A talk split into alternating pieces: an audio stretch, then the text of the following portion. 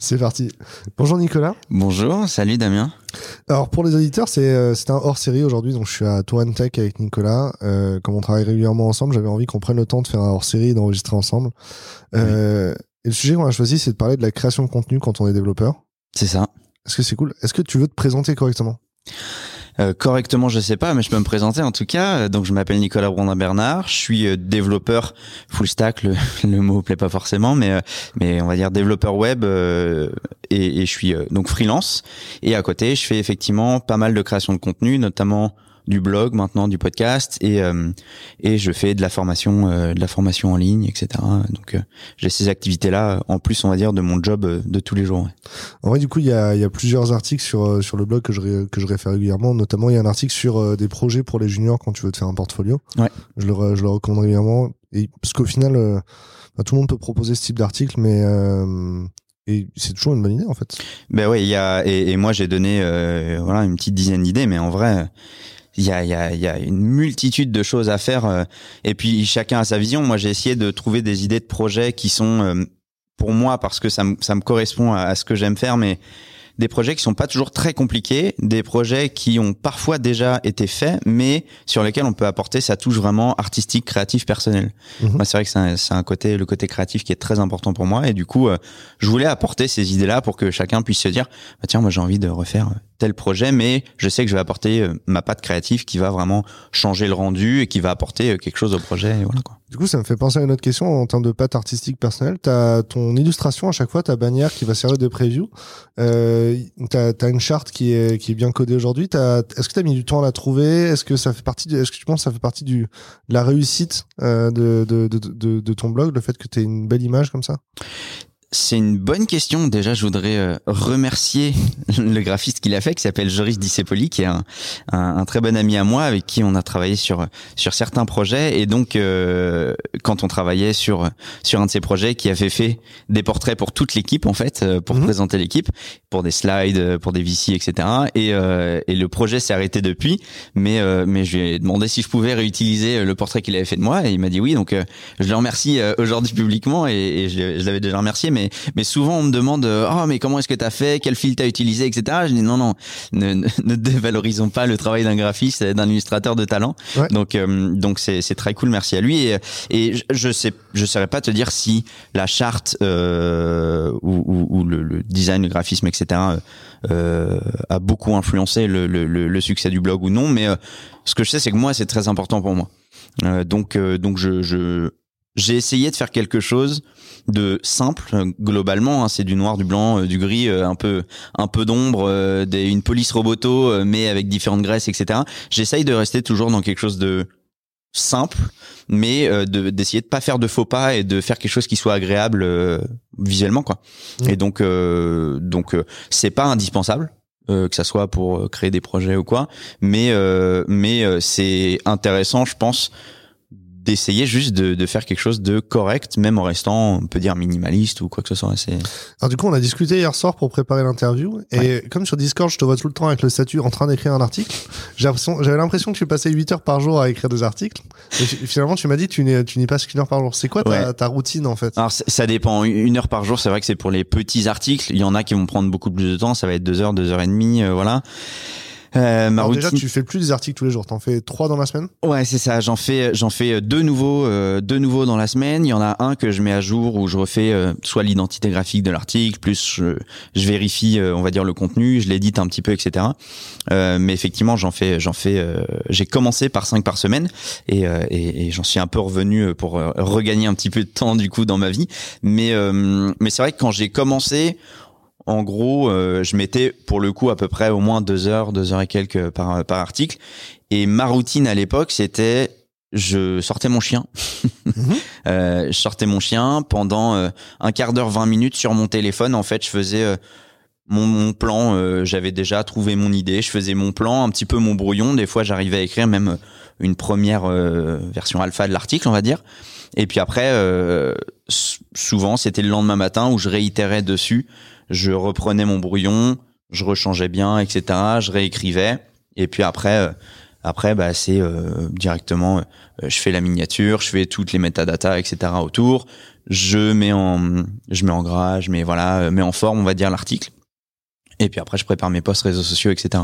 Donc c'est vrai qu'en général, on peut même dire qu'en moyenne, ça va me prendre deux heures vraiment de j'ai l'idée jusqu'à je le publie sur les réseaux sociaux, etc., etc. Quoi. J'ai aussi beaucoup d'idées d'articles qui sont en, juste en mots clés, série de mots clés dans mon Google Keep ou dans mon Note. Ouais. Ça commence effectivement souvent comme ça. Euh, J'ai un keep qui fait euh, qui fait euh, vraiment 3 km de long avec euh, tout, tout tout ce que je peux. Euh, Donc ouais ouais, je comprends. Je, ré- je réfléchis. Alors, à, à quel moment tu as commencé à faire du contenu euh, de manière générale? Alors, de manière générale, j'ai euh, presque toujours créé du contenu, Euh, même avant que je sois sur Internet. Non, mais euh, j'ai cette passion euh, de la. Tu t'es mis du café dans le nez, c'est ça? Non, non, j'ai rigolé à la vanne de avant d'être sur Internet, je faisais du contenu. C'est non, non, j'ai rigolé. Non, mais c'est vrai, c'est vrai que Attends, bah, tu faisais quoi comme contenu avant? Tu, tu, étais- tu travaillais dans un magazine papier que- non, mais euh, ce que je veux dire par là, c'est que j'ai eu, j'ai, euh, c'est même pas une passion pour la, la création, on va dire, et le, et le- le média, c'est, c'est un besoin. J'ai toujours eu besoin que ça soit d'écrire, de faire des vidéos, des choses comme ça. Donc, euh, je pense que j'avais 10 ou 11 piges et euh, j'écrivais des histoires dans mon téléphone. Il n'y avait pas de fonction note à l'époque. Euh, Je m'envoyais des textos euh, avec le bout d'histoire que j'avais écrit, etc. Donc, j'avais des suites de 50 textos avec comme un début de roman. Et, voilà, donc j'ai vraiment toujours fait ça. Après, effectivement, j'ai commencé à faire des trucs sur Internet. J'ai fait euh, de la vidéo, du montage vidéo, etc., etc.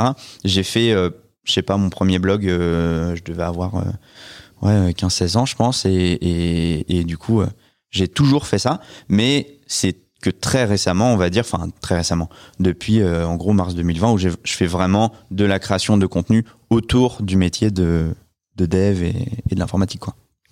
Ok, donc c'est le, le premier confinement où tu as commencé à travailler sérieusement sur le blog.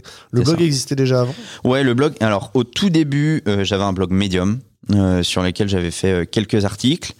Ensuite, j'en suis sorti. Donc maintenant, mon blog est hébergé sur, enfin, est fait avec Ghost, euh, qui est auto-hébergé. Mais, euh, mais du coup, j'avais fait quelques articles Medium. J'ai transféré ces articles Medium là sur sur ce blog.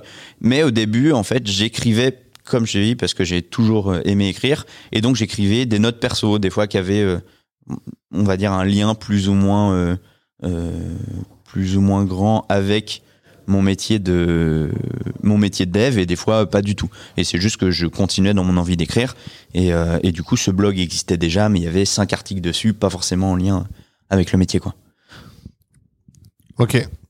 Donc pas forcément en lien avec le. Donc t'as vraiment fait 5 articles par semaine à cette époque-là déjà? Non, non, non, non, là, c'était. euh, Enfin, oui, si, euh, en gros, ça doit être milieu du confinement où j'ai. je suis parti de un article tous les trois mois et demi, qui était une note perso, à euh, cinq articles par semaine. ouais. Est-ce que est-ce que euh, t'as eu euh, une baisse d'activité pendant le premier confinement? T'as t'as les- t'as pas de clients, ça t'a libéré du temps? Euh, pas tant que ça, parce que, en fait, moi, je suis. J'ai commencé le télétravail en 2016. En vrai, je suis full télétravail depuis euh, fin 2018. Donc, euh, et j'étais déjà en freelance, donc j'avais déjà mes clients. J'ai des clients qui ont eu une baisse d'activité, mais euh, qui a été compensée par d'autres clients, etc. C'était pas tellement le confinement, ça a été après où j'ai où j'ai eu un peu euh, où j'ai eu un peu le- le- l'impact Covid, on va dire, Mhm. pour les clients qui bossaient dans l'événementiel.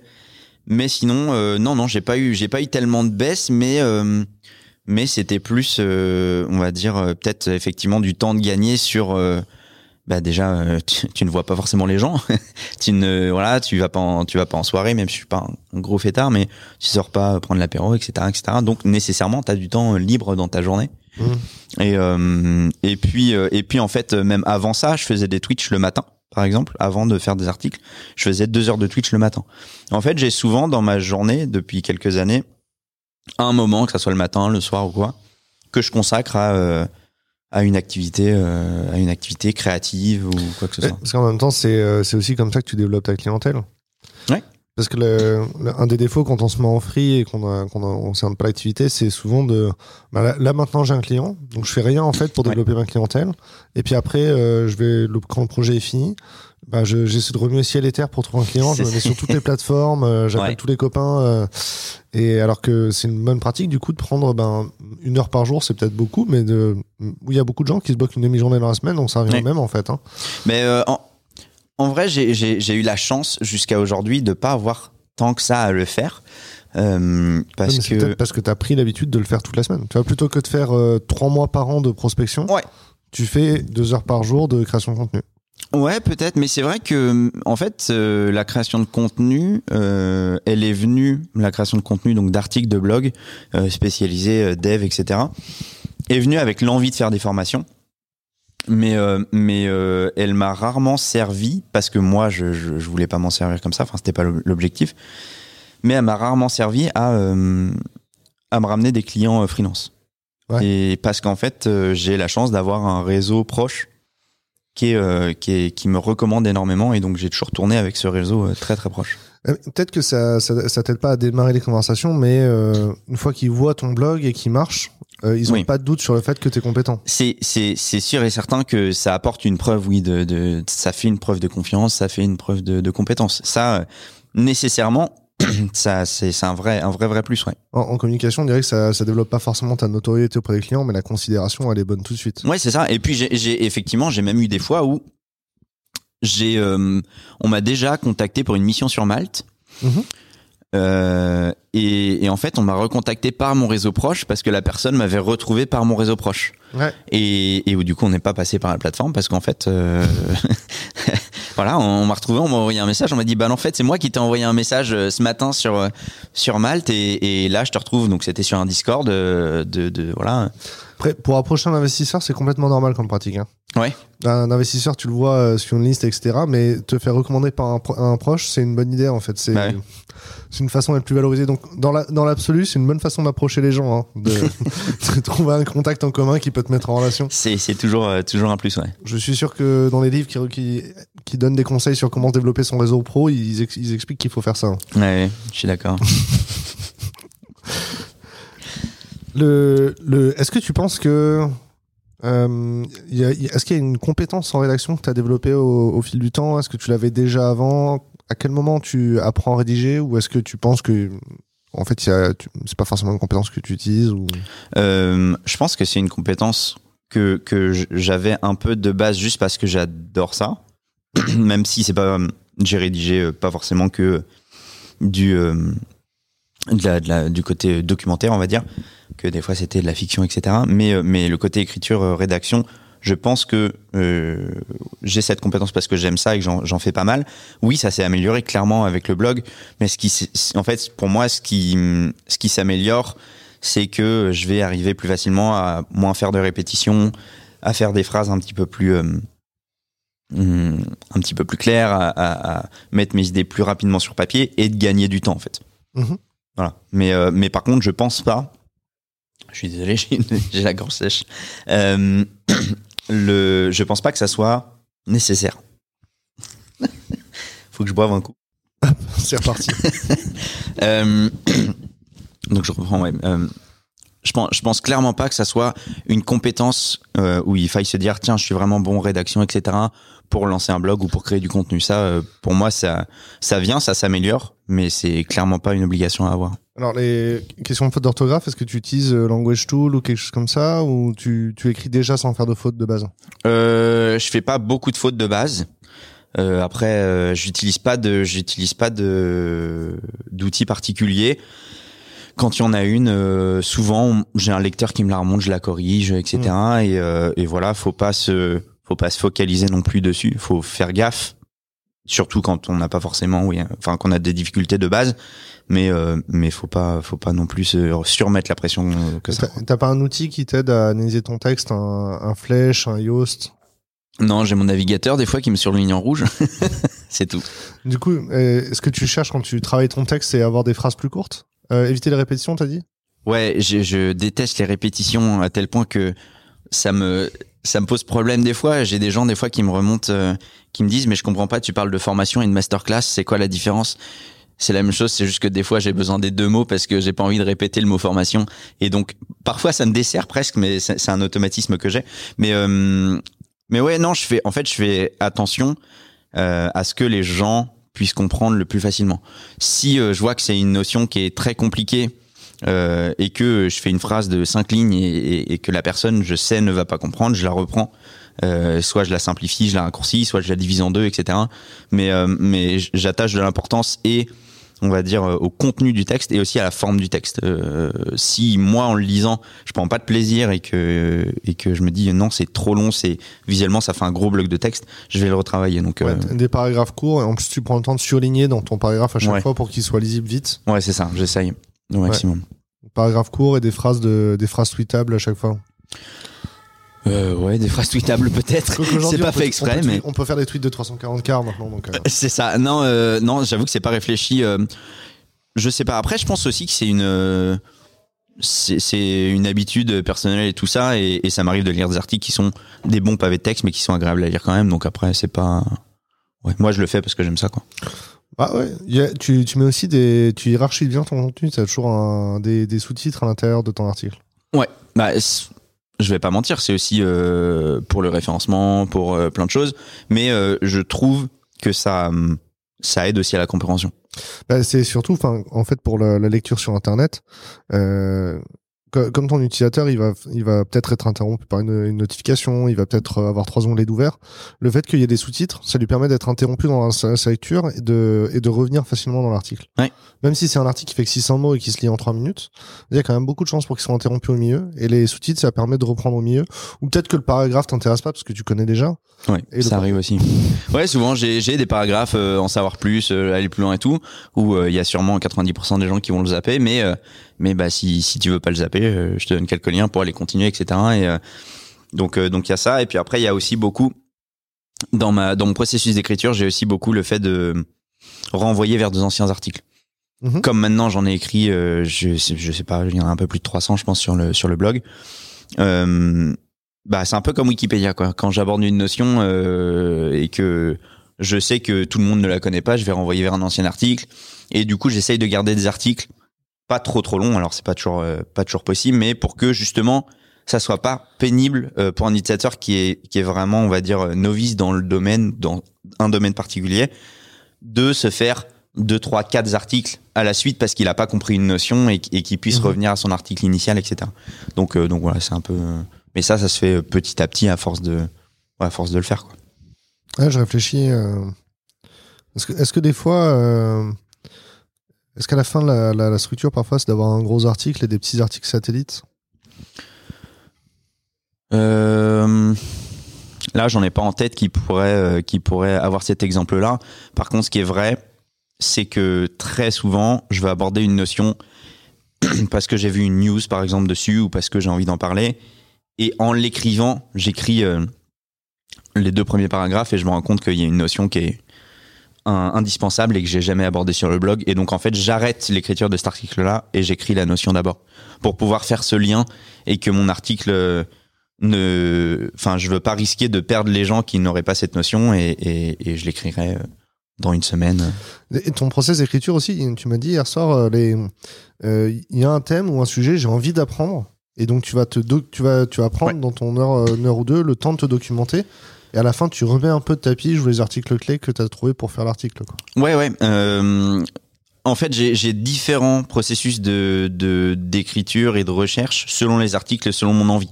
C'est aussi ça qui fait, je pense, que j'ai réussi à, à tenir la cadence, on va dire, et tout ça. C'est que je fais selon mes envies. Si j'ai envie de beaucoup écrire, bah, je vais, je vais me prendre un sujet où je peux beaucoup écrire. Ouais. C'est important. Oui. Et, et, et, non mais oui, non mais c'est pas con on dit comme ça, mais en fait, euh, si on se force en se disant, je veux faire tous les jours un article de 800 euh, mots, et ben le jour où tu as juste envie de lire beaucoup, de beaucoup apprendre, etc., mais euh, de pas tant écrire que ça, bah tu vas avoir une frustration. Moi, le but c'est pour continuer et, garder ça dans la dans la longueur, bah c'est euh, de, de, de m'écouter en fait et, et d'éviter ces frustrations là. Donc il y a des fois effectivement, je vais écrire un article qui est assez simple qui va faire 400 mots, mais j'aurais pas mal lu, j'aurais euh, j'aurais euh, parcouru pas mal de blogs, pas mal ou même euh, lu un, un bouquin avant sur ça et c'est ce qui m'aura donné l'idée, etc. Et donc donc ouais, c'est c'est aussi dans mes processus de, de ça m'apprend énormément en fait. C'est c'est écrire le blog, c'est une des manières d'apprendre que que que j'ai le plus mis en pratique. Ouais, c'est une façon de faire de la veille active. Ouais, de fou. Ce qui est intéressant aussi, c'est que t'as pas besoin d'être expert sur le sujet que tu abordes. Euh, tu, peux simplement te dire, bah, c'est un sujet qui m'intéresse, je vais me documenter et je vais restituer. Ouais. Euh, de toute façon, je suis, euh, je suis expert dans rien à peu près. Aujourd'hui, j'ai, ça me, ça pouvait me complexer un peu au début. Enfin, pas que dans le dev, mais en fait, j'ai- tellement, j'aime tellement que ça soit produire du contenu, comme je disais, ou faire énormément de choses très diverses et variées, que euh, je suis expert dans rien, et que ça soit même dans un loisir ou quoi que ce soit, j'arrive pas à, à me focus à 150% sur une chose. Un peu plus maintenant, euh, mais euh, mais étant jeune, c'était vraiment très compliqué, et du coup, même aujourd'hui, euh, je dans le web, il y a plein de sujets que je connais bien, mais euh, je sais que je serai jamais euh, expert dans un sujet parce qu'en fait, ça m'intéresse, enfin tout m'intéresse trop et il faut que que voilà que je me documente sur un peu tout, etc. Et donc euh, donc euh, maintenant que j'ai passé cette barrière là, je sais que je peux écrire du contenu et et vulgariser des des principes aux gens où je suis peut-être pas expert, mais où je sais aussi que j'ai le niveau suffisant et la compréhension suffisante pour euh, pour le retransmettre et le retransmettre à ma manière il y a pas mal de gens qui osent pas se lancer ou expliquer un sujet, etc. parce qu'ils se disent pas experts justement ou que ils se disent ça a déjà été fait mille fois. Mais en fait, euh, c'est votre manière d'expliquer qui est importante. Et moi, il y a des gens qui vont lire trois articles qui auront été plus documentés que le mien, etc. mais qui n'ont pas compris la notion. Le mien sera plus court. Il y aura peut-être moins de références, mais sauf qu'en fait, ma manière d'expliquer va faire que la personne va comprendre. Ça, c'est un retour que j'ai euh, souvent et, qui est motivant et qui permet aussi de se, donner confiance. Quoi. Il n'y a pas besoin d'être un expert international pour faire un article sur un sujet. Faut pas dire de conneries, évidemment. Faut bien se documenter, mais voilà, faut juste pas que ça nous limite. Quoi. Ah, je réfléchis. C'est intéressant parce que tu, tu dis pas le mot vulgarisation. Tu n'as pas l'impression de vulgariser, tu as plus l'impression de, euh, de restituer dans une façon qui correspond à ta façon de réfléchir. Et euh, ça marche pour les gens qui pensent comme toi. Quoi. C'est une bonne question. Euh, le, mot vulgariser, je le, trouve à la fois beau parce que c'est une une on va dire une, une bonne une bonne action, une, belle transmission de connaissances. Et en même temps, pour moi, vulgariser, ça veut dire à, mon, à mon sens très personnel, ça veut dire faire passer une notion très complexe à, à, à quelqu'un ou à un groupe de personnes qui est absolument euh, qui ne connaît absolument pas euh, ce sujet. Euh, pour moi, euh, un vulgarisateur euh, euh, scientifique va faire passer des notions de physique euh, très compliquées, de physique quantique, Mhm.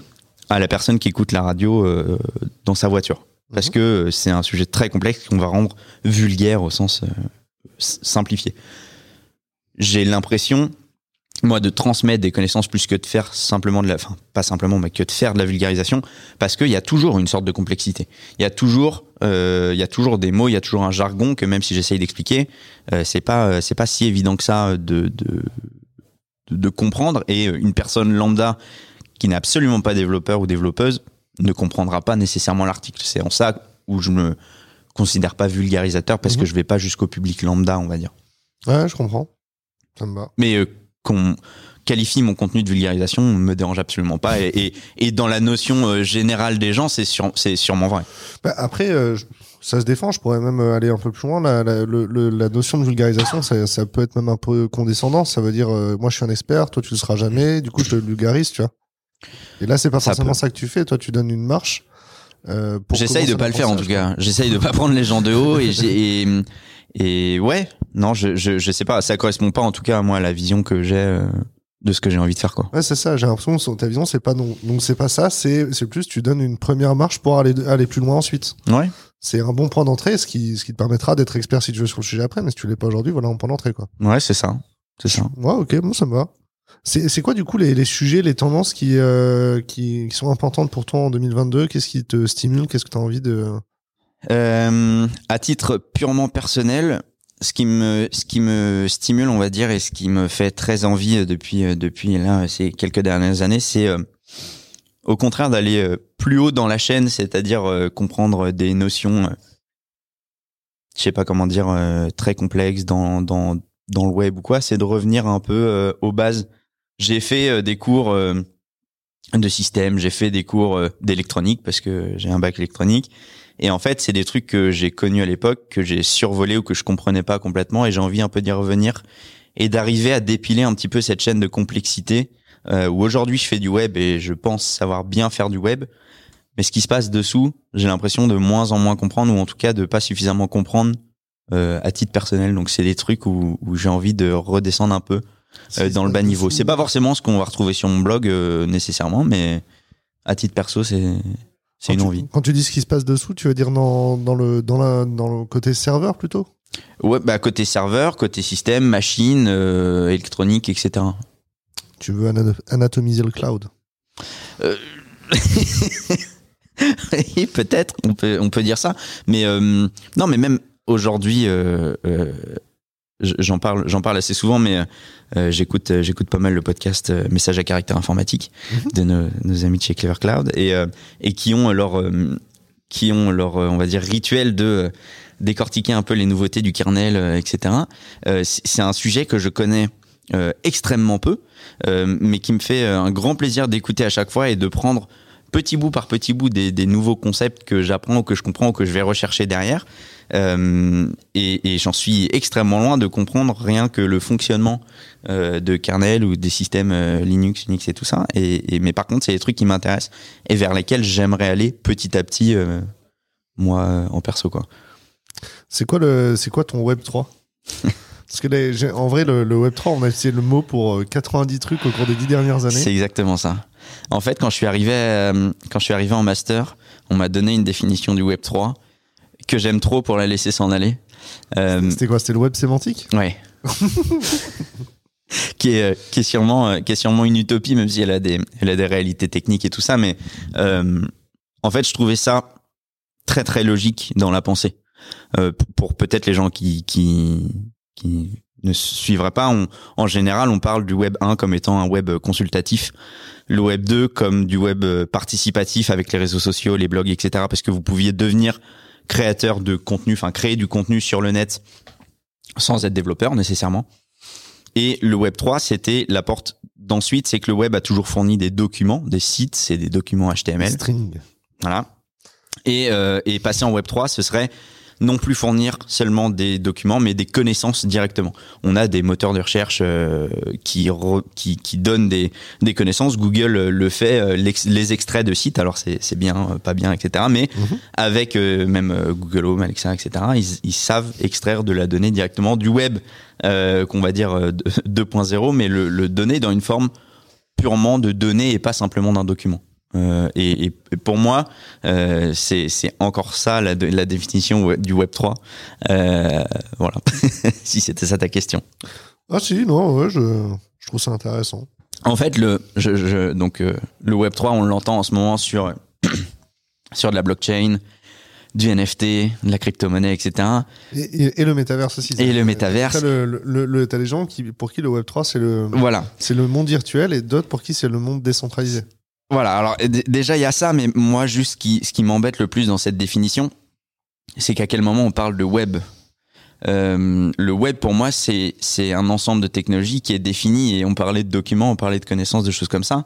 Euh, quand on fait euh, quand on fait des blockchains pour faire des bases de données décentralisées, je veux bien qu'on me parle d'internet 3, mais pourquoi de web 3 pour moi, les, les gens confondent encore trop souvent, et même des fois dans la technique, le concept d'internet, d'interconnexion de réseau et du web. Euh, sur le web, c'est pas euh, les mails, c'est pas du web. Enfin, on a des clients mail web, Ouais. mais les mails, c'est des protocoles euh, spécifiques. Les les communications en temps réel de jeux vidéo, c'est c'est pas du web, c'est c'est ça fait partie des protocoles liés, enfin qui, qui sont basés sur TCP/IP ou UDP, etc. Mais mais c'est pas lié au web. Et souvent, on utilise justement pour ces protocoles décentralisés, ces techs décentralisés, le mot Web 3 et qui ne font pour moi pas partie du web. Après, c'est ma vision, hein, je veux pas l'imposer. Moi, je suis d'accord. Ça me, non, ça me choque pas. Je, je- j'ai- ça, me- ça ne déclenche aucun contre-opinion chez moi. Euh, Je trouve l'idée facile à admettre. Moi, je trouve que c'est ok. Formidable. J'ai- j'ai- je continue dans la même lancée. T'as fait du, beaucoup d'Unity sur, euh, sur Twitch récemment? Ouais. Unity 2D du coup? Ouais. Est-ce que euh, Unity ou le, le Metaverse, ça va mettre les développeurs web au chômage dans les 3-10 prochaines années? La, la question est 3 à 10 volontairement prochaines pro- la- années. La question est volontairement provocante. 3 à 10 prochaines années, c'est sûr Est-ce que que je non. pense qu'il faut arrêter d'apprendre euh, JavaScript et HTML, CSS pour apprendre Unity? Non, faut déjà rien arrêter d'apprendre, surtout pas. Euh, apprenez du COBOL, même si vous voulez, n'arrêtez pas d'apprendre. Non, mais euh, je, je ne pense pas. On, on a, on a encore, même si on prend juste l'exemple de la France, on a un, un numérique et du web, pour le coup, le vrai web, euh, d'encore une énorme, d'un énorme pourcentage de la population. On n'a pas encore nos impôts totalement passés par Internet. Euh, il y a encore moyen de faire sa déclaration papier, etc. Euh, donc, euh, je dis pas que ça va pas être une révolution. Je dis pas qu'il va pas y avoir des choses incroyables. Je ne sais pas. Je je je, je veux pas me faire euh, médium là-dessus. Mais ce qui est sûr, c'est que le chômage ou, ou, ou- ou- enfin voilà, que ça s'arrête, que le web n'existe plus euh, parce que on sera passé dans un métaverse. En tout cas, euh, non, Euh, pas pas pour l'instant, non, c'est sûr. Pour toi, le- du coup, le, le métaverse, c'est pas euh, une nouvelle version du web, c'est euh, c'est un concurrent qui peut remplacer le web, quoi. C'est pas une itération du web, c'est vraiment autre chose de différent, quoi. Bah, pour moi, complètement, parce que je, peux, je, peux, je peux imaginer, pour moi, le, le, le, le, métaverse, etc., je, si je, je dois le concevoir, je dois le concevoir comme, euh, comme un, un- une alternative peut-être à, à, à des jeux vidéo, à, des, à certains systèmes économiques. On, on a parlé pas mal de... de euh, j'ai perdu le nom maintenant, mais... Euh, je l'ai plus, c'est pas grave. Fortnite Hein? Fortnite, c'est quoi non, non, euh, dans les années 2000, euh, un monde Euh, virtuel où on euh, pouvait. euh, Ah, c'est- Mince, j'ai Simple Life qui c'est pas ça euh, bref, je pense que la plupart des gens voient de quoi on parle, j'espère. Euh, Second Life. Second Life, Ça oh yes, merci. Euh, du coup, du coup, euh, ça, je, je, je pense que ça peut être quelque chose d'intéressant. C'était le concept était intéressant à l'époque, ça peut le redevenir.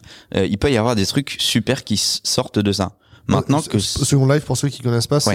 c'est euh, Animal Crossing en 3D avec des vrais humains. Ouais, et, et- oui. Non, mais il y avait aussi un vrai, un vrai euh, penchant économique. euh, il y avait des entreprises dessus. Il y avait de l'investissement. euh, Les gens, certaines personnes gagnaient de l'argent avec, d'autres en perdaient. Dans Animal Crossing, il y a une entreprise, hein, c'est Tom Nook. hein. Oui, oui, bien sûr. Mais effectivement, euh, non, c'est vrai. Euh, je ne veux pas euh, dévaloriser Animal Crossing, loin de moi cette idée. Euh, non, mais en fait, des, des systèmes comme ça, euh, et- et avec la VR et tout ça, c'est, il peut y avoir des trucs incroyables. Euh, mais pour moi, le web, ça reste euh, de la documentation, ça reste euh, des informations. Il y a du divertissement. Peut-être que la partie divertissement du web va partir petit à petit vers le web 3 et peut-être que dans euh, 70 ans euh, tout sera euh, dans le dans le métaverse etc je, je ne sais pas mais ce qui est sûr c'est que pour moi en tout cas le le, le web euh, est trop important aujourd'hui euh, dans dans dans les vies des nations et des gens euh, pour euh, que ça disparaisse et que qu'on n'ait plus besoin de développeurs web sûr et certain Est-ce que le web, c'est pas la réalité? Bah, c'est une extension de notre réalité. Ça fait partie de la réalité. C'est pas parce que c'est numérique que ça n'a pas d'impact dans nos vies et nos- que nos vies n'ont pas d'impact sur le numérique. Enfin, c'est pour moi, c'est pas.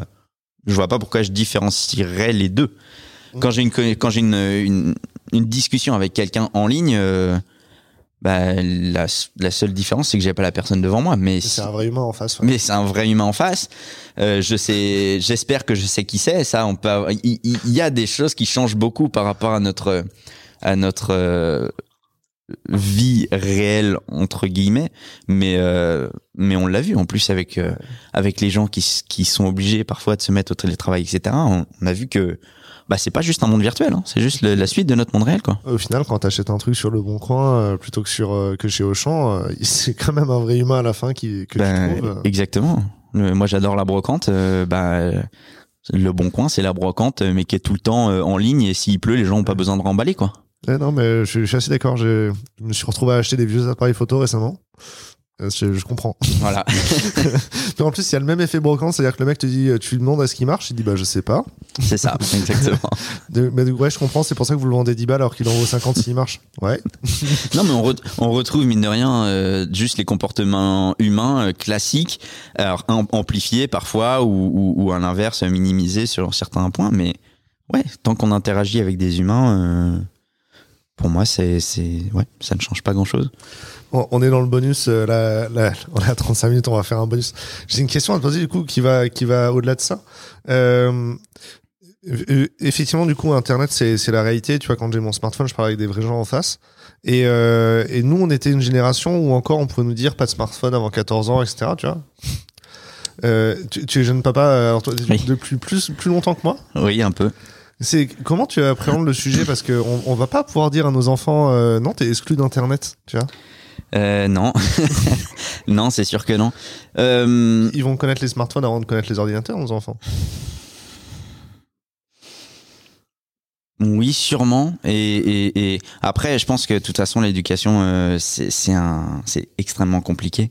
Euh, je, je m'attendais pas à ce que tu genre une recommandation qui soit universelle pour tout le monde non, non, non, bien sûr. Mais, en tout cas, as des appréhensions qui peuvent être universelles tu vois moi, j'ai des appréhensions, mais j'ai des envies aussi. Euh, j'ai des envies de, de, de, de montrer des choses à, ma, à ma fille, de, de la guider là-dedans. Et, et voilà.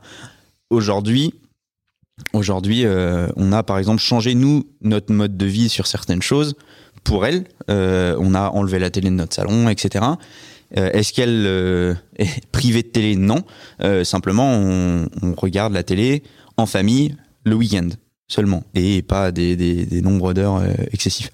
Maintenant, maintenant, ça c'est la manière dont on a abordé la télé.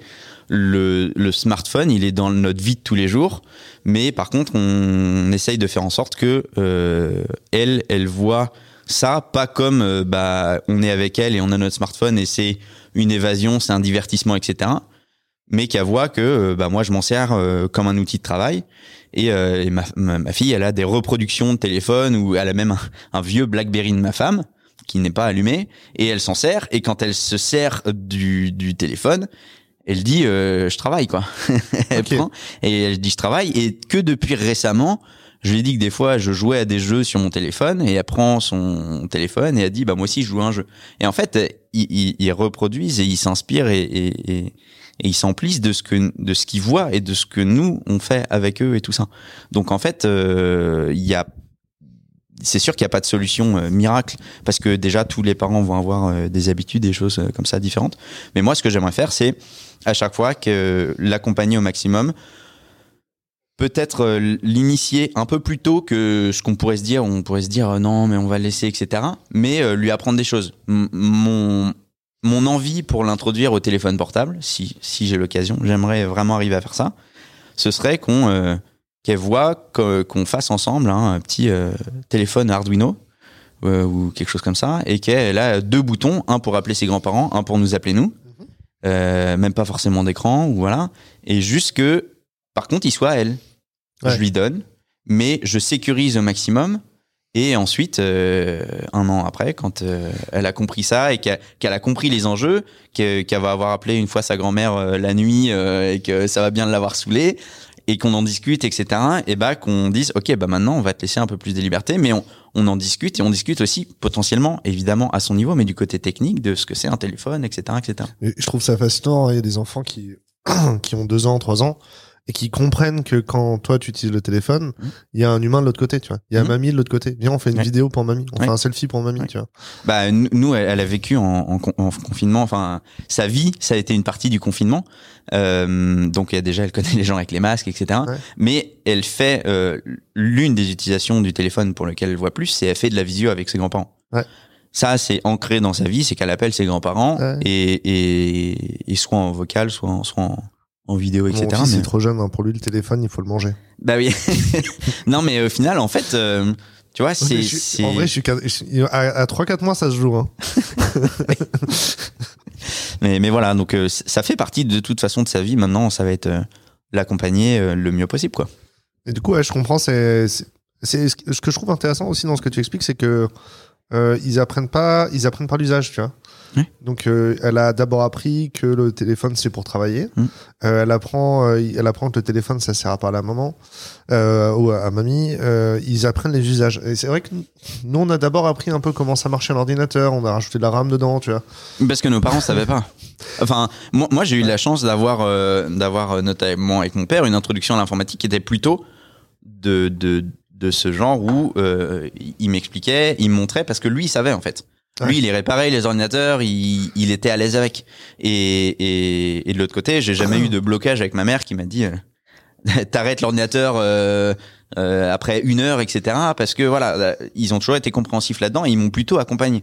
Soit l'un avec les connaissances, soit l'autre avec le fait de se dire que bah c'était pas n'importe quoi ce que je faisais et que et que du coup je, je pouvais être sur un ordinateur sans mmh. sans risquer ma vie en restant plus d'une heure quoi. Donc, euh, donc c'est pour moi aussi euh, hyper important le, le fait de. de... Voilà, une heure qui était bloquée, c'est surtout parce que le, le free c'était que 3 heures. Ah ouais, mais j'ai eu internet au final assez tard. Hein. Donc euh, moi, j'ai eu internet chez moi quand c'était en illimité. Ouais. Donc bon après je suis un peu plus jeune aussi, mais j'essaie de me rappeler comment on me l'a introduit. Je pense que la première fois que mon père m'a parlé d'un ordinateur, il m'a dit ouais c'est comme la console, mais on, on peut mettre plein de jeux différents dedans. Il y aura des jeux de train et tout dessus, tu vois. J'ai en mm. mode, oh, mais on n'a pas de jeu de train sur la Mega Drive. En plus, on est resté genre sur, euh, on est resté sur une console de, de, de, sur la Mega Drive alors que la Saturn était sortie. Genre, j'ai eu la, la, 64 quand la GameCube est sortie. Tu vois, moi, oui, t'avais un, un, décalage. À, l'époque, ça me gênait pas du tout d'avoir bah un temps de retard parce que j'achetais mes jeux d'occasion et puis de toute façon, euh, GoldenEye, c'est resté GoldenEye pendant 10 ans. Donc, euh. non, c'est vrai, c'est vrai. Mais c'est bah oui, toutes ces choses-là, elles ont changé aussi aujourd'hui que tu me diras, euh, en, 2000, euh, en 2021, j'ai joué à The Witcher, en 2020, j'ai joué à Skyrim. Donc j'ai pas changé en fait. Non, t'as gardé cette éducation-là. Est-ce qu'il y, a un sujet que tu voudrais aborder avant? Est-ce qu'il y a une tribune que tu, que tu, tu, voudrais prendre sur ce podcast? Une tribune que je voudrais prendre sur ce podcast euh... Ou une question que j'aurais dû te poser, un sujet que tu, tu pensais qu'on aborderait? Euh, on, peut, on peut parler, ça a été un sujet assez récemment, mais moi, il y a un sujet qui me tient à cœur, que ce soit dans ma vie perso ou dans la vie pro, c'est la bienveillance, euh, la transmission et tout ça. Ah, et ça t'a choqué les feedbacks sur Elise? Ouais, bah, on en a, on en a pas mal parlé ces derniers jours. déjà? Bah, feedback au sens pur, euh, oui, c'est un retour, euh, mais quel retour? Euh, Non, mais en fait, pour moi, enfin, il y, a des choses qu'on sait. Il y, a, des choses qu'on sait, c'est que les gens euh, apprennent en, en, neurosciences. Les gens apprennent quand ils sont pas euh, perturbés, quand ils, quand leurs émotions prennent pas le dessus. Donc ça, que ce soit en éducation pour les enfants, en transmission pour les formateurs pour adultes euh, ou là sur internet, c'est que quand on veut faire passer un message, quand on veut faire passer, faire apprendre quelque chose à quelqu'un, il faut que ça soit dans de la bienveillance et, euh, et dans un espace euh, sécuritaire parce que sinon on ne retient pas ou en tout cas on ne le retient pas suffisamment bien et tout ça. Donc euh, donc quand je quand il y a des retours qui sont euh, qui sont bah absolument euh, enfin secs comme ça qui sont que du négatif etc la personne certes elle va peut-être s'en rappeler hein, mais elle s'en rappellera pas pour les bonnes raisons et surtout elle aura pas envie de faire l'effort euh, les prochaines fois pour les bonnes raisons. Et, et pour moi c'est ça qui est important. Donc euh, donc ouais la, la transmission de connaissances euh, c'est hyper important. Et il faut même quand on n'a pas l'impression qu'on est bon pour ça et ben essayer de prendre le temps d'expliquer. Et, et même s'il y a quelque chose qui nous énerve essayer de, de, de rationaliser ça et de, de comprendre quoi l'autre tout simplement. Est-ce que tu crois qu'on peut, euh, on peut noyer les, les, de bienveillance des gens qui ne le sont pas? En fait, j'ai eu une conversation pas plus tard ce matin à, euh, avec, ben, c'est pas pertinent de citer, en plus ça pourrait lui desservir, pas que je le fasse, et qui me dit, j'ai donné une conférence et euh, je suis allé sur le Slack ensuite pour demander des feedbacks. Ouais. Et euh, là, il y a un mec qui m'a fait un grand message, euh, slide par slide, c'est hyper détaillé. Euh, j'ai corrigé des choses, j'ai appris des choses et je lui ai dit, ben, merci beaucoup pour, euh, pour ce feedback bienveillant. Et euh, le bonhomme qui avait fait le feedback répond ah ben attends je suis un peu étonné parce que d'habitude je suis pas bienveillant là j'ai pas fait exprès. Euh, il était de pas avoir été malveillant tu vois. Je me demande du coup est-ce que tu vois genre euh, est-ce qu'on peut répondre avec de la bienveillance aux gens qui le sont pas jusqu'à ce qu'ils le deviennent tu vois? Euh, c'est pas certain qu'ils le deviendront, euh, c'est jamais certain, mais euh, mais oui pour moi cette espèce de de trucs. Alors certains euh, pourraient l'appeler le karma, d'autres vont juste l'appeler les, des répercussions positives, mais nécessairement, en, en général, quand tu es positif ou bienveillant avec quelqu'un, il y a moins de chances. Euh, il y a pas de statistiques prouvées, mais il y a moins de chances que la prochaine fois qu'ils viennent te parler, ils te crient dessus, quoi. Donc, euh, ouais. donc, euh, donc oui, pour moi, il faut pas s'attendre. Il faut pas s'attendre à ce que ça change quelqu'un. Il faut pas s'attendre, voilà. Mais par contre, essayer de quand on fait des feedbacks euh, ou, ou, même un feedback sur un feedback. Ouais. Si on est condescendant dans ce retour, euh, ou, ou- ou sans vouloir être malveillant, mais juste euh, quand on est un peu trop sec, etc., et bah ça va souvent faire plus de mal qu'autre chose. Donc, donc ouais, c'est, c'est, il faut se rendre compte à quel point, en fait, c'est important. Et il y a quelque chose qui est hyper important, et du coup, sur le, sur le même thème, c'est quand télétravail, le, la communication, la communication, elle est asynchrone, enfin, très souvent asynchrone. Et surtout, on a beaucoup moins les, on a beaucoup moins les gestes, les réactions du visage, les, tous ces trucs-là, qu'en tant qu'humain, on n'interprète pas, mais notre cerveau interprète. Mhm. Et du coup, les communications passent très différemment. Alors, on le remplace avec des smileys, avec des choses comme ça. Mais des fois, on a tendance à se dire, bon, je vais juste envoyer mon message et c'est tout. Et en fait, eh ben, mine de rien, c'est des petits, des tournures de phrases, des, un smile à la fin ou peu importe. Et ben, ça peut changer énormément dans une relation de travail sans en exagérer et sans que ça soit, euh, euh, on va dire, euh, forcé. Mais, euh, mais c'est des choses qu'il faut pas mettre de côté. Et surtout, que quand on fait un retour à quelqu'un, euh, quand on demande quelque chose à quelqu'un, trop sèchement, etc., on, on peut s'excuser derrière, mais en fait, s'excuser souvent, ça ne répare pas. Euh, Ça met un pansement, mais la blessure, elle peut toujours être là. Et il faut faire ça, il faut faire attention, qu'on soit dev ou pas, ou peu importe. Mais, mais voilà, c'est quelque chose. Moi, je l'ai vécu en management. Je suis resté six mois dans une boîte. La boîte était géniale, mais le, le CTO, euh, bon, peut-être qu'il écoutera ce podcast, donc je vais pas, je vais rien dire de plus. Mais, euh, mais c'est pas passé. Et notamment à cause de ce- ce problème-là de management, où en fait, euh, bah, je vais me coucher, bah, il y avait un décalage horaire en plus, mais je vais me coucher à 22 heures. Euh, je lui dis, bah voilà, j'ai fait tout ça, et à 22h10, il me dit, c'est de la merde, ça marche pas, euh, on en parle demain. Évidemment, j'ai pas passé une très bonne nuit. Et le lendemain matin, à 8 heures, je me lève pour tenter de, réparer mes bugs. Et en fait, je vois que dans la nuit, il m'a envoyé un message, il m'a dit, euh, ah, euh, pardon, j'avais pas fait npm install, en fait, ça marche.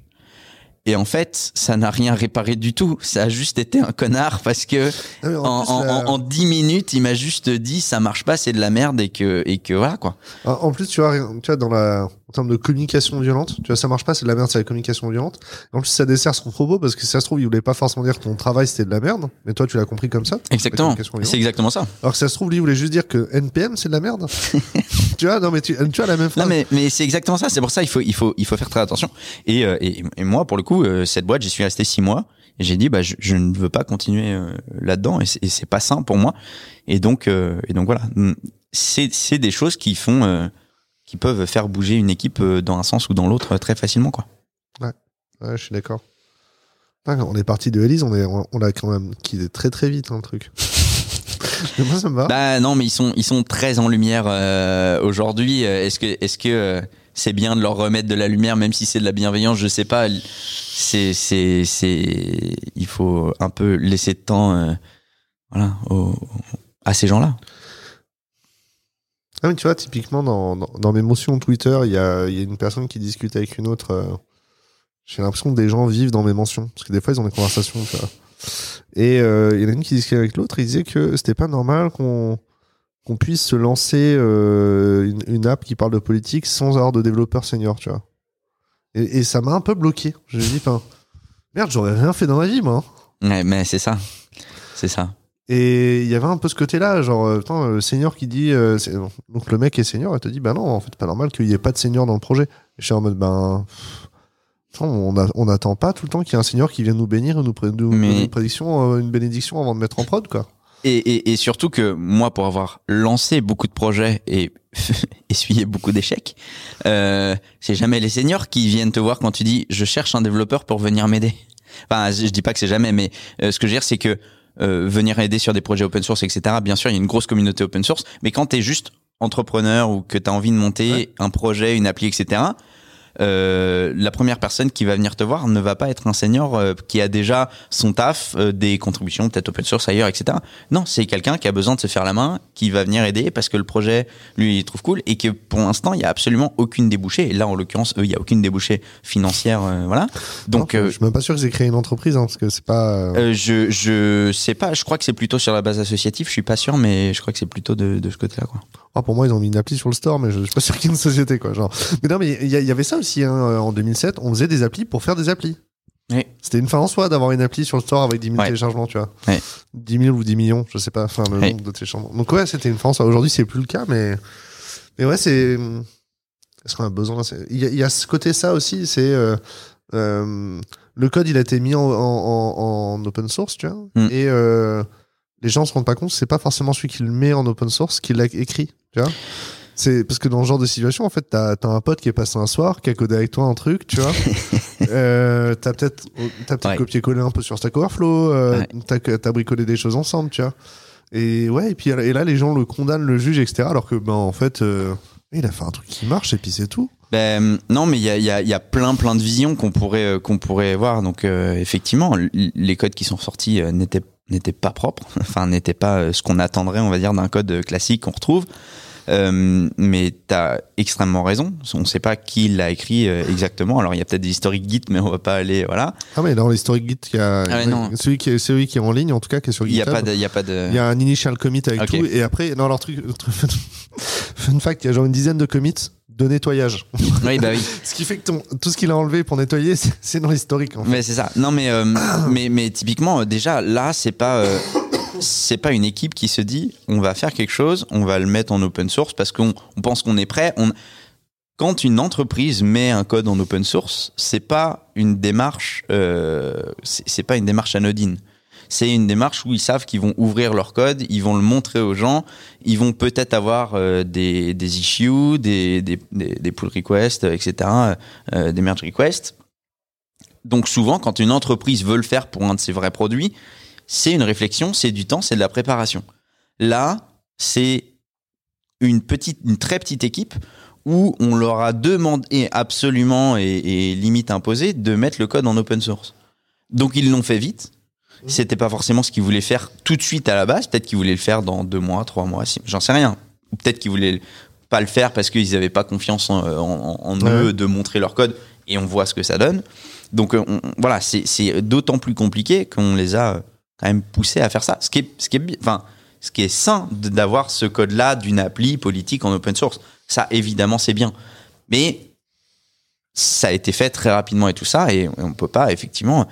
Euh, Enfin, pour moi, euh, on peut leur. euh, on peut émettre une opinion, mais il faut faire gaffe. Quand c'est montrer du code qui est un peu sale en disant bah moi j'aurais pas fait ça comme ça, c'est un peu comme regarder de la, de la télé-réalité et dire euh, bah moi je suis pas aussi con que ça quoi.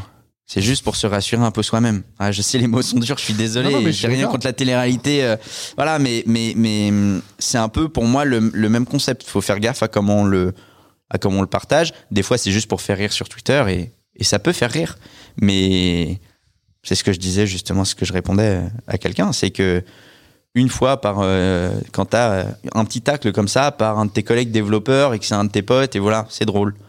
Quand c'est par quelqu'un que tu connais pas, c'est déjà pas toujours aussi drôle. Quand c'est par 100, 1000 personnes que tu connais pas et qui sont les pairs dans ton métier et que tu vas peut-être rencontrer en conférence, c'est vraiment pas drôle en fait. Ah non, c'est mais bah, même si tu vas jamais les rencontrer, ça Voilà. c'est du harcèlement. euh, tu- tu- tu- mais ça c'est c'est aussi un sujet qu'on a en- dans les débats politiques, tu sais genre euh, euh, une sortie que peut avoir une, une personne politique, euh, t'as euh, t'as une personne qui va faire un tweet en mode bah, elle est trop conne et, euh, et en fait euh, c'est c'est un tweet de plus sur 500 tweets Mm. et la personne a l'impression de du, du point de vue de la personne qui reçoit toutes les mentions, en plus, elle a l'impression que les gens s'organisent pour la, pour la bâcher. Alors que non, en fait, juste, tout le monde a rajouté une tape, tu vois. C'est ça. Ouais. Non, mais je comprends. C'est pour ça qu'on appelle ça le dog peeling. C'est l'empilement. C'est ça. Ok, cool. On a fait, on a abordé plein de sujets, c'était cool. Bah ouais, carrément. J'espère que c'était cool pour les gens, en tout cas pour moi, oui. C'est quoi les conférences que tu vas avoir après? T'as déjà repéré des trucs ou pas? Euh, ouais, j'ai j'ai j'ai pris. Euh, y en- on en a parlé un petit peu hier soir. euh, Il y a une conférence en fin de journée sur l'histoire des navigateurs. Elle est trop bien. Eh ben, je je l'ai pas encore vu, mais juste le titre me donne euh, déjà très envie d'y aller. C'est Noël Massé et Pierre Tibul. Et, Et- euh, et du coup, Pierre la dessine en direct. Ouais, c'est ça. Et ben en fait, je savais pas que c'était que c'était dessiné. Moi, c'est le titre qui m'a donné envie d'y aller, tout simplement, parce que euh, en, en, en 2000, euh, ben, en 2021, l'année dernière, j'ai euh, lu un bouquin qui s'appelait euh, The Innovators, donc les innovateurs, par Walter Isaacson, qui est un très gros écrivain pour le New York Times, je crois, et qui est très bon euh, biographe. Et qui a écrit l'histoire de l'informatique depuis Ada Lovelace jusqu'aux années 90 et qui a un bouquin absolument incroyable qui retrace tout l'invention du transistor, des puces intégrées, etc., etc. Et, et effectivement, il y avait il y a un peu de web, mais pas tant que ça. Et, là, en fait, j'ai un peu l'impression d'aller à la, suite du bouquin euh, parce que parce que c'est des histoires qui, m'intéressent. Tu m'as trop donné envie d'acheter le bouquin. Je vais mettre le. Et euh, franchement, si vous avez un, si vous avez un bouquin que vous aimez un peu euh, l'histoire de l'informatique, si vous avez un bouquin à lire, c'est celui-là, vraiment. En plus, sur la chaîne YouTube, cette année, on voudrait aborder des sujets sur l'histoire de l'informatique. Ouais. Euh, typiquement faire un portrait de Ada Lovelace c'est genre c'est déjà un truc écrit euh, pour nous tu vois bah trop bien parce que euh, et parce qu'on se rend compte aussi que la culture informatique au-delà des conseils carrière c'est ça rend service aux gens qui accèdent au numérique en fait oui et tu sais quand on fait les entretiens techniques les trois quarts du temps, si c'est pas des trucs structurés, bien mm. organisés, etc. En fait, c'est juste une conversation, on mesure notre culture informatique. et, ouais, c'est vrai. Et c'est bête parce que c'est pas ça qu'on apprend à l'école. Ouais. ouais, non, absolument pas.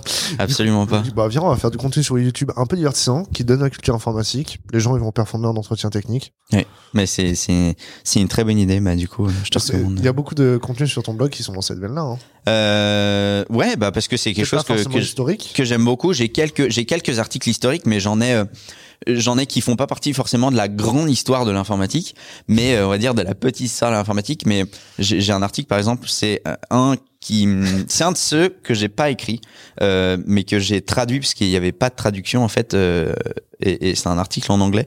donc évidemment, je cite les sources et tout ça, mais mais c'est l'histoire d'un d'un sysadmin euh, d'une université américaine, je crois, de mémoire, euh, qui découvre que euh, au sein de son université, on peut plus envoyer des mails à plus de 500 km de distance, ce qui n'a aucun sens en fait, parce que l'informatique n'a pas de distance. Et euh, et, et, l'histoire, et donc c'est un vrai bug technique, mais l'histoire comme c'est formulé où la personne raconte les personnes qu'il va voir, etc., etc. J'ai adoré, j'ai adoré, on va dire tout ça, donc j'ai voulu le partager à la communauté française. Donc voilà, si jamais je, je, je, leur partagerai un de ces jours euh, sur sur les réseaux si jamais ça vous intéresse. Mais mais ouais, du coup, euh, l'histoire du, du mail qui arrivait pas à aller à plus de 500 km de distance, quoi. L'histoire du. Moi, ça me va. Ok, c'est cool. Bah, merci beaucoup. Eh ben, merci à toi. On te retrouve sur ton blog. Ouais. On te retrouve euh, sur Twitter. Tu perds sur Twitter euh, Je sais pas pourquoi, mais oui. Euh, en fait, j'y suis inscrit depuis 2011, mais mais je pense que j'avais pas la bonne je sais pas. Je, je faisais pas encore partie du réseau. Et là, ça y est, euh, ouais, je, je, les gens commencent à me suivre. Bah, venez si jamais ça, vous êtes, vous êtes sur Twitter. C'est quoi ton handle sur Twitter euh, Bah, Nicolas Brondin, tout simplement. C'est à peu près pareil partout. Nicolas Brondin ou Nicolas Brondin Bernard, euh, n'importe où. Super cool. Euh, pour les auditeurs, pensez à participer à l'enquête. Euh, ça me donne des, des, idées de, des idées de questions à poser pour les, euh, pour les invités. En ce moment, je travaille beaucoup sur des sujets de la culture produit, euh, comment ça change l'organisation dans les équipes et dans les entreprises, euh, et également sur le sur l'accompagnement de carrière. Et j'ai plein de, de gens à rencontrer aujourd'hui pour leur poser ce genre de questions. Donc restez abonnés sur YouTube, sur les plateformes. Postez des commentaires sur YouTube. Tu répondras aux commentaires sur YouTube? Ouais. Absolument. Je peux répondre euh, partout, euh, Twitter, LinkedIn, euh, YouTube. Allez-y, avec grand plaisir. Super cool. À bientôt. Merci beaucoup, Nicolas. Merci à toi.